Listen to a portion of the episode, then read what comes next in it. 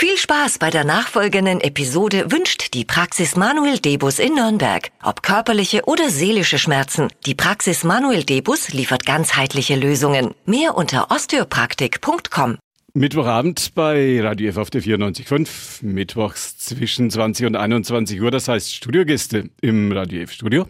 Gunther Moosberger wünscht Ihnen einen gemütlichen Abend zu Hause. Gute Fahrt, wenn Sie uns im Auto zuhören. Wir sprechen heute über die Zukunft. Genauer gesagt, wir sprechen über Zukunftspläne. Wir sprechen über das, was am Richard-Wagner-Platz am Nürnberger Staatstheater im Schauspiel in den kommenden Monaten auf uns zukommt. Und dazu ist der Chef dort, Schauspieldirektor Jan-Philipp Loger bei mir. Einen schönen guten Abend erstmal. Guten Abend, Herr Moosberger. Große Aufmerksamkeit für den Spielplan, den Sie in der vergangenen Woche vorgestellt haben. Erste Resonanz ist okay, hat Ihnen gefallen? Ja, sehr. Wir haben sowohl ähm, aus dem Haus als auch von außerhalb äh, und auch aus der Presse ja schon sehr gute und schöne und positive Beschreibungen bekommen. Schafft man das eigentlich immer, diesen Spielplan bis zu dem Tag der Veröffentlichung richtig geheim zu halten? Nein, äh, man muss da schon ein bisschen dran arbeiten. Also wir müssen ja die Gewerke und bestimmte Abteilungen müssen ja schon Bescheid wissen. Es gibt ja Bauproben, wo Dinge ausprobiert werden, schon ein Jahr vor der Premiere. Und zumindest die ersten Titel sind meistens schon so ein bisschen bekannt. Aber man versucht doch einen möglichst kleinen Kreis eingeweiht zu lassen, sodass auch einfach ein freudvoller Überraschungseffekt auch für die eigenen MitarbeiterInnen entsteht. Fangen wir ganz diszipliniert an. Ganz oben und ganz drüber steht immer die Überschrift Ihre für die kommende Spielzeit am Schauspiel wird wie lauten?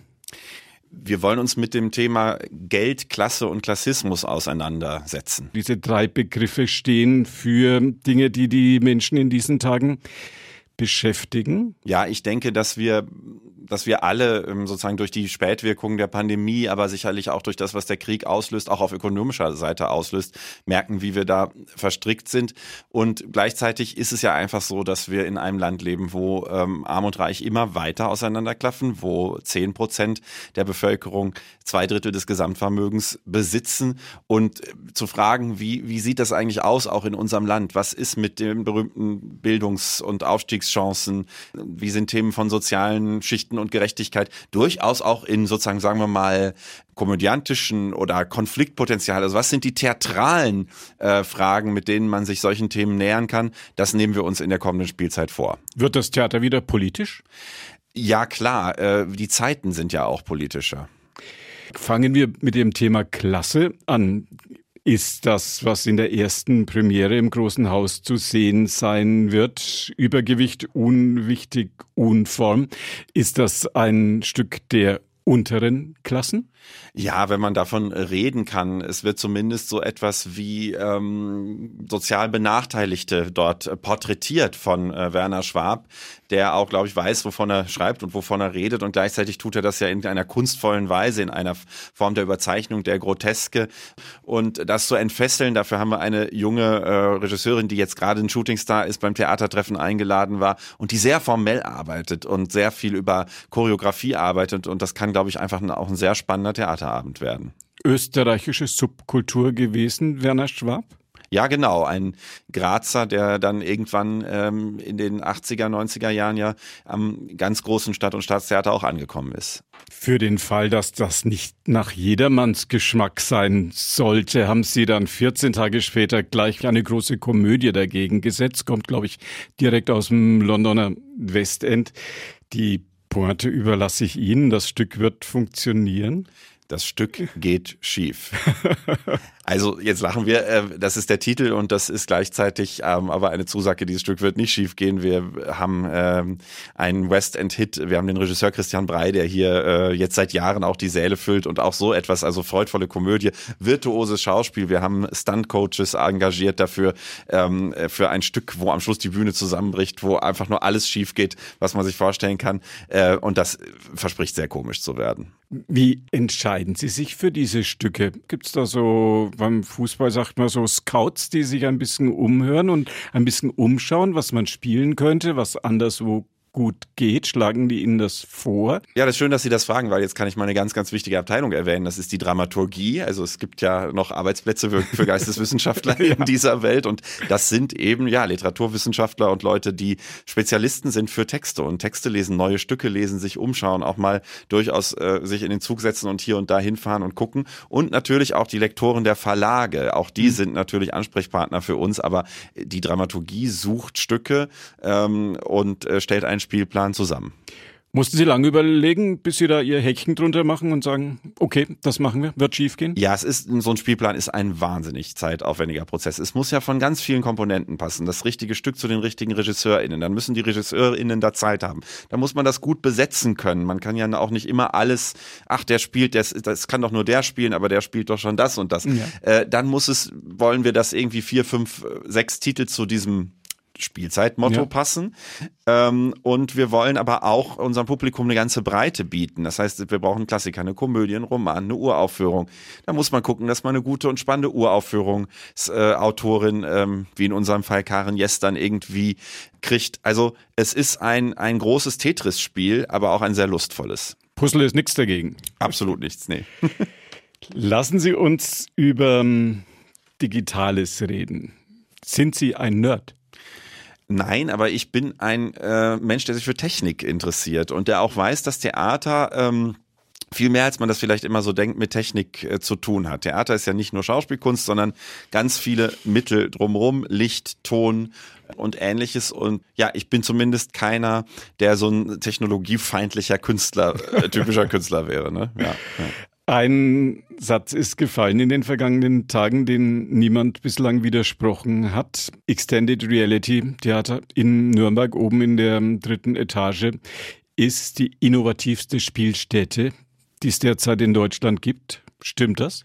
Wir sind zumindest so, laut meiner Kenntnis die, die das sozusagen jetzt in dieser Konsequenz äh, äh machen. Also wirklich ähm, sagen, wir machen das ähm, stetig. Wir verstetigen eine Spielstätte, die die meisten Zuhörer kennen ja unsere dritte Etage da oben, unser Studio, die jetzt ähm, zum digitalen Labor wird und in die wir fest eine LED-Wand, ein Tracking-System, was uns feststellt, erlaubt festzustellen, wer sich wann wo im Raum befindet ähm, und bestimmte, sagen wir mal, Technologien installieren, so dass da dauerhaft reales Theater mit echten anwesenden SchauspielerInnen und Zuschauern natürlich gemacht werden kann, aber eben das sehr stark mit digitalen Mitteln arbeitet und das sich sehr stark mit den Themen beschäftigt, äh, die mit den Fragen und Themen beschäftigt, die die Veränderung unserer Wirklichkeit, die Digitalisierung unserer Wirklichkeit mit sich zieht. Setzt man da so eine Brille auf? Braucht man eine App? Ist man da mitten im Laserdschungel ah, Man braucht erstmal gar nichts, Herr Mosberger. Man braucht nur ein Interesse und man kann also auch wirklich ähm, oftmals im ganz ursprünglichen Sinne einfach Theater erleben, was sich also dann mit Themen wie zum Beispiel, was sind die digitalen Fingerabdrücke, die wir hinterlassen? Ne? Diesem Thema wollen wir uns auf der Basis der Märchen von Hans Christian Andersen auseinandersetzen. Aber die berühmt-berüchtigte VR-Brille wird auch mal eine Rolle spielen. In der Premiere Symmetrie, da werden wir uns tatsächlich da oben mit den SchauspielerInnen treffen als Zuschauer, diese Brillen aufsetzen, uns gemeinsam mit denen in eine VR, in eine Virtual Reality begeben und da zusammen einen Science-Fiction-Kriminalfall lösen können. Kulturkritische Frage. Ist das gut, wenn künstliche Intelligenz einen Teil der Regie übernimmt und wenn ChatGPT dann sozusagen auch noch das Stück schreibt? wir werden ChatGPT nicht beherrschen, wenn wir es ignorieren. Also ich glaube einfach, wir müssen uns mit diesen Mitteln auseinandersetzen. Ähm, äh, künstliche Intelligenz kann und soll keine Regie ersetzen. Vielleicht ist es auch nur eine, eine Episode, aber wir wollen diese Veränderung unserer Realität untersuchen und das können wir nur, indem wir diese Mittel auch, ähm, auch thematisieren. Unser Alleinstellungsmerkmal als Theater ist die reale Begegnung. Deswegen war es uns so wichtig, auch nicht zu sagen, wir gründen jetzt, was weiß ich, eine digitale Sparte und da kann man im Internet klicken und sich irgendwas im Internet angucken, sondern unser digitales Theater lässt sich erleben, wenn wir uns vor Ort begegnen. Hingehen, Eintrittskarte kaufen, hochgehen und sich erstmal hinsetzen. Ganz genau. Sollten wir im Prinzip eigentlich darauf stolz sein, dass wir das erstmal in Nürnberg haben und dass das sonst wo nicht zu sehen ist. Ganz genau, dazu gehört erstmal eine Menge Mut, dass man sagt, wir widmen das jetzt um, wir satteln das nicht auf. Ich meine, die Mittel sind in diesen Zeiten nicht üppig und wir sagen, dafür wird an anderer Stelle irgendwo auch was gespart. Es kommen zwei feste, total spannende Digitalkünstler ans Haus, weil uns ein Bühnenmusiker verlässt. So sind die Bewegungen und wir konnten mhm. das jetzt machen und konnten auch die Begeisterung im Haus dafür auslösen. Und möglicherweise bei der Schulplatzmiete, wenn die jungen Menschen erstmal kommen, die mit dieser digitalen Welt ja tagtäglich konfrontiert werden. Genau, das ist ja eine der Hoffnungen, die wir haben, dass man sagt, äh, so eine große bombastische Glasfassade und dieses Stichwort Hochkultur, was ich ja sowieso nicht so mag, das baut auch äh, sozusagen Schwellen auf. Das kann auch ähm, Hürden aufbauen, die über, überwunden werden müssen. Und wenn jetzt dann plötzlich ein Teil eines Theaterabends auch auf Twitch oder auf TikTok oder so zu erleben ist, dann ist das vielleicht erstmal ein Wiedererkennungswert der solche Schwellen senkt. Und im großen Kontrast dazu steht Wallenstein. Ja, das machen wir nicht digital. machen Sie das selbst? Ich mache das selbst, auch weil die Erfahrung mit dem Don Carlos einfach eine sehr, sehr tolle war mit äh, Schillers Texten. Ich hatte Fiesco und Kabal und Liebe schon, äh, schon gemacht. Und ähm, weil Wallenstein seit 65 Jahren nicht mehr lief an diesem Theater und in dieser Stadt, aber Wallenstein ja auch sozusagen als Figur mit dieser Region eine wahnsinnige Verbindung hat. Ich glaube, dass das ein Stoff ist, der in Zeiten des Krieges umso mehr Gültigkeit hat, eine traurige Gültigkeit, aber man kann sehr viel zu dieser schillernden, aber auch ähm, ambivalenten Figur, glaube ich, damit untersuchen. Und äh, ich bin einfach auch froh, Schauspieler im Ensemble zu haben und Schauspielerinnen, die Schiller sprechen und denken äh, können. Und zwar eine ganze Anzahl. Man muss das mit einer sehr großen Truppe machen. Ähm, das ist ein großes Stück. Und ich freue mich auch auf ein, ein, eine lustvolle Entfesselung von dieses Sprech- und Denkdramas. Mussten Sie lange überlegen, ob Sie das machen? Nee, äh, Wallenstein äh, war, war auch irgendwie eine Bauchentscheidung. Jetzt komm, jetzt mache ich das mal. Es ist, man muss ja sowieso ein bisschen todesmutig sein, weil es ein derartiger, ja, Klopper, neudeutsch gesagt sozusagen ist, ähm, äh, dass man irgendwie sagen muss, äh, ja, wo, wenn nicht an einem eigenen Haus mit den Leuten, mit denen man seit Jahren vertrauensvoll zusammenarbeitet, traut man sich solche Monster, äh, mit solchen Monstern in den Ring zu steigen. Haben Sie mal geguckt, wer das Land auf Land ab, ob das noch irgendwo gespielt wird? Ja, ja, das wird gespielt. Frank ja. Kastorf, das ja. passt natürlich zu Frank Kastorf, der mit einer ganz anderen politischen ostdeutschen Perspektive natürlich sicher auch da drauf guckt. Äh, Hasso Weber hat's gemacht, lustigerweise wird's eher im Osten gemacht und es gab eine sehr, sehr äh, schöne Aufführung von Michael Thalheimer an der Berliner Schaubühne. Es wird gemacht, aber selten und immer seltener und hier mehr als ein halbes Jahrhundert nicht, das ändern wir jetzt.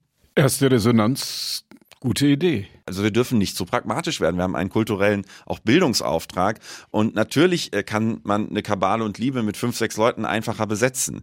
In den immer weiter schrumpfenden Ensembles, was kulturpolitisch eine Katastrophe ist natürlich. Aber eben, wir müssen und sollen auch diese ganz großen Tableaus nicht verlieren, weil sie vielleicht etwas zu sperrig sind. Immer wenn man mit einem Schauspieldirektor, mit einem Mann oder mit einer Frau, die beim Theater Verantwortung tragen vor einer Spielzeit spricht, kommt immer die Frage, kommt auch Shakespeare? Hat sich rumgesprochen, Shakespeare kommt. Ja, Shakespeare sollte eigentlich jede Spielzeit kommen. Ich äh, bin schon auch, das ist der größte äh, Dramatiker, den es, den es irgendwie gibt. Äh, inspirierend auf so vielen ähm, Ebenen und so unglaublich äh, modern. Wir haben Romeo und Julia und ähm, das vor nicht ganz so langer Zeit hier auch schon lief. Und wir haben Romeo und Julia aber mit Jugendlichen und SchauspielerInnen auf der Bühne. Das klingt erstmal krude, das ist aber in den Händen einer Regisseurin, die das schon oft und an vielen Häusern sehr toll gemacht hat, zum Beispiel in Dresden mit Leons und Lena von Büchner. Ich habe das gesehen, habe mir das persönlich angeguckt, bin begeistert von der Arbeit von Johanna Pramel und sagen wir mal 60 und 16-Jährige mal aufeinander zu hetzen und zu dem Thema, was bedeutet Hingabe und große Liebe eigentlich in Zeiten von sozusagen Online-Dating und vielleicht auch so sexueller Unverbindlichkeit, äh, das finde ich schon sehr, sehr spannend und äh, das wird sicher ein sehr ähm, sinnliches Ergebnis auch haben.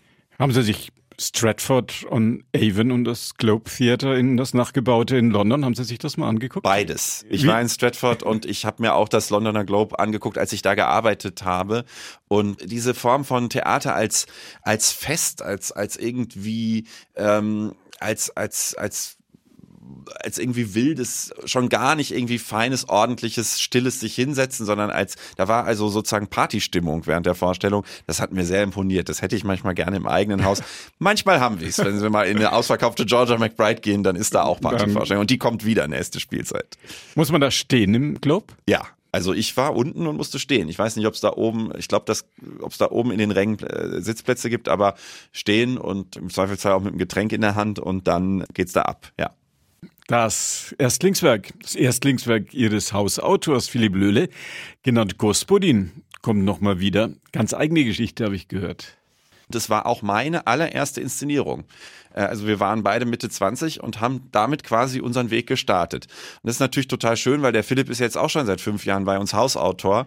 Nicht immer so einer Uraufrunk nach der anderen, sondern jetzt zu sagen, jetzt nehmen wir mal ein Stück her, das sich mit der Frage beschäftigt, genannt Gospodin. Gospodin ist jemand, der versucht, außerhalb von Geld und Besitz zu leben, verstrickt sich natürlich schrecklich und es funktioniert nicht. Wir sind ja nun mal im Kapitalismus und äh, da kommt man ja nun mal nicht so leicht raus. Und dieses ähm, irgendwie berührende, aber auch komische Stück, das nehmen wir nochmal wieder auf. Das das lief damals am Resi in München im Marstall. Und wir werden es aber natürlich auch ein bisschen auf heute befragen. Das heißt, wird eine Neuinszenierung. Ja, es wird schon ein Revival dieser irgendwie von der Ausstattung von Franziska Bornkamp auch eigentlich sehr schönen Inszenierung. Da ist uns damals irgendwie sowas gelungen. Ähm, also es gibt zum Beispiel Leute bei uns am Theater, die waren da fünf, sechs, sieben Mal drin. Die waren früher Studenten in München und äh, erzählen davon, dass die da, äh, dass wir da oder uns wird sozusagen zum Teil bestätigt, wir hätten da den Nerv einer Generation getroffen. Wir waren selbst auch noch jung und äh, guckten mit den mit den Augen äh, auf die Welt von jungen Leuten. In was für eine Welt wachsen wir da eigentlich rein? Es ist schon ein für uns sehr bedeutendes Stück gewesen und wir können jetzt nicht alles anders machen. Dafür hängen wir zu sehr an dieser Inszenierung. Wir werden allerdings Text und auch Kostüme ein bisschen aus unserer heutigen Zeit hin betrachten und adaptieren. Ja. Muss man, wenn man Theater machen will, wenn man gutes Theater machen will, so wie Sie das tun, muss man jung bleiben? Man, nein, oder um kann da mal so ein äh, es ist ja eher so ein Jugendwahn. Also ich finde das teilweise absurd, dass man das Gefühl hat, bestimmte RegisseurInnen kriegen Angebote nur, weil sie jung sind. Eigentlich ist es eher sowas wie nicht Reife, aber Reflektiertheit, die man doch braucht, um die richtigen Fragen zu stellen, was die Hauptaufgabe als Regisseur ist, glaube ich. Aber das beweglich bleiben ist, glaube ich, wichtig. Und ich muss sagen, ich, als ich sozusagen nicht aus einer Kunstwelt kommend, ja, gebürtig, als ich so die ersten, so mit Anfang 20 war ich irgendwann mal so auf einer Party von einem Professor, als ich so die ersten Leute so kennengelernt habe, die dann so 60, 65, 70 sind, diese Praxis des immer wieder Neuanfangs, ja, man fängt ja immer wieder von vorne an. Peter Brook hat es beschrieben in, in, in ho hohem Alter. Ich habe das Gefühl, ich kenne viele Leute, die das beweglich hält und gedanklich offen hält. Und das finde ich schön, wenn das so ein Lebenselixier sein kann und man nicht verkalkt. Hoffen wir es. Jetzt bin ich 41, habe noch ein bisschen Zeit. Gerg Tapori hat, glaube ich, als er schon hoch in den 80ern war, gesagt, man muss so alt werden, bis man jung ist. Ein vielleicht schöner Satz zu diesem ja, Thema. Ja, und nicht umsonst von einem großen Theatermann gesprochen. Die Menschen werden wieder ins Theater kommen. Letzte Frage an Jan-Philipp Kloger, den Nürnberger Schauspieldirektor. So jetzt mit Perspektive auf die kommende Spielzeit ist diese Corona Delle, ist das langsam durch? Ja, ja, es ist, äh, es wird immer besser was und es ist auch schon ziemlich gut. Also wir sind nicht so weit entfernt von der Ziellinie. Man sieht ja mit Don Carlos, mit Alice, mit Georgia McBride, mit dem Saal 600, mit lauter äh, Rennern, die wir auch dann wieder aufnehmen in der nächsten Spielzeit, dass das Haus sich wieder füllen lässt. Und auch wirklich ausverkaufte Vorstellungen sind überhaupt keine Seltenheit. Saal 600 wird im Spielplan bleiben. Mussten Sie mit vielen Oberstaatsanwälten sprechen, ob Sie da wieder, ob Sie da wieder gelegentlich rein dürfen? Das ist ja eine ganz wundervolle Idee. Ja, der Dr. Emanuel Baumann, der das Memorium ja leitet, ist, hat sich da wahnsinnig auch eingesetzt und letztlich haben wir alle äh, sozusagen es hingekriegt, dass die Bänke nochmal auf dem ausgebaut werden dürfen. Es ist natürlich ein Ort, der viele, wo viele unter einem Dach sind und äh, es war ein von allen gewolltes Projekt, dass wir das weitermachen. Die Wartelisten sind lang für die Vorstellungen und die Leute wollen das unbedingt sehen und diesen Saal 600 nochmal anders erleben und ich freue mich, wenn das, wenn diese Aufführung eine Institution sein kann. Kompliment auch fürs Nürnberger Publikum.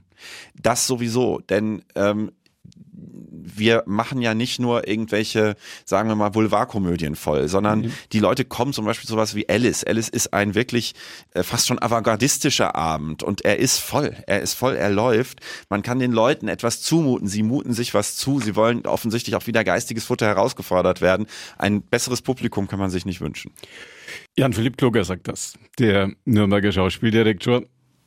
Wir machen jetzt mal keine Prognosen, was der große Erfolg in der kommenden Saison werden wird und was nicht. Machen Sie sich da, macht man sich da Gedanken drüber? Was ja, aber ganz sachlich. Man, man hat auch Einnahmeerwartungen. Sagt, guck mal, mit so viel kommt, mit damit kommt ungefähr so viel rein und damit so viel. Das ähm, ist ganz normal. Aber jetzt zu sagen Erfolg oder Flop oder so, mhm. das wäre zu unsachlich. Man hinterlegt äh, einzelne Abende schon mit bestimmten Erwartungen und guckt, dass es dann sozusagen im Gewicht, in der Gewichtung stimmt. Ein kommerziell total gut laufender Abend erlaubt uns äh, an einer anderen Stelle riskanter zu werden. Das ist eine Mischkalkulation, die wir da machen. Immer ein Balanceakt. und äh, immer sozusagen in dem Bewusstsein, dass wir mit öffentlichen Geldern dabei umgehen. Jan-Philipp Kloger, der Nürnberger Schauspieldirektor bei mir. Ihnen sagt man im Theater, toi, toi, toi, für die kommende Spielzeit. Und da darf man nicht Danke sagen, aber das Gespräch hat mich sehr gefreut. Schön, dass Sie hier waren. Und das war die heutige Ausgabe von Vorort Spezial, unsere Interviewsendung. Günther Moosberger war ja Gastgeber. Das Gespräch mit meinem heutigen Gast, mit dem Nürnberger Schauspieldirektor Jan-Philipp Kloger, können Sie nachhören, wenn Sie jetzt ein bisschen später dazugekommen sind oder es gerne weiterempfehlen möchten. Auf unserer Podcast-Plattform podio.de Vorort Spezial.